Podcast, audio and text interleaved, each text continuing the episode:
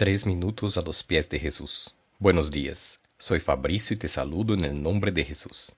Empezamos hoy el año de 2022.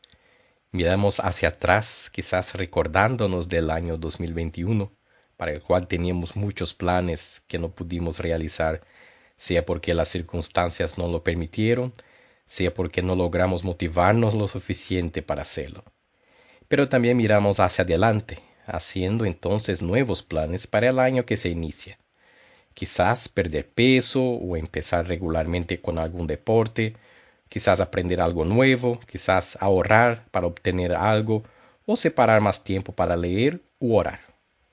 Y llegará el fin de 2022. ¿Será diferente esta vez?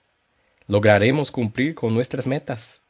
¿Hemos aprendido algo con el año anterior para que no cometamos los mismos errores que nos han impedido de alcanzar nuestros objetivos.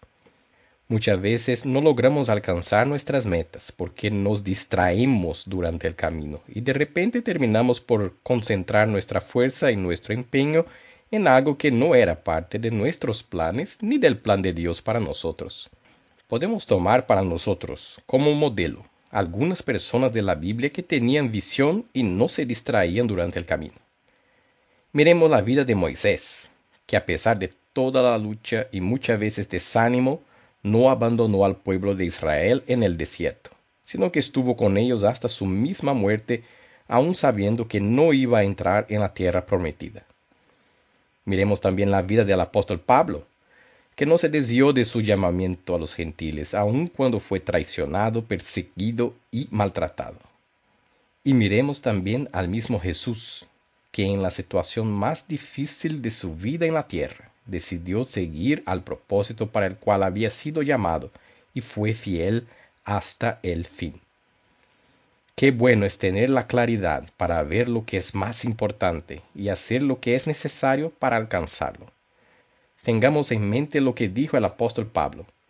Hermanos, yo mismo no pretendo haberlo ya alcanzado, pero una cosa hago, olvidando ciertamente lo que queda atrás y extendiéndome a lo que está delante, prosigo a la meta, al premio del supremo llamamiento de Dios en Cristo Jesús. Yo te invito este año a mirar la vida de esas personas, tomándolas como ejemplo para elegir cuáles son tus metas más importantes y concentrar tus fuerzas en realizarlas, sin distraerse por el camino. ¿Qué piensas tú de eso? Nos gustaría escuchar tu testimonio u opinión. Nos puede visitar en iglesialatina.com.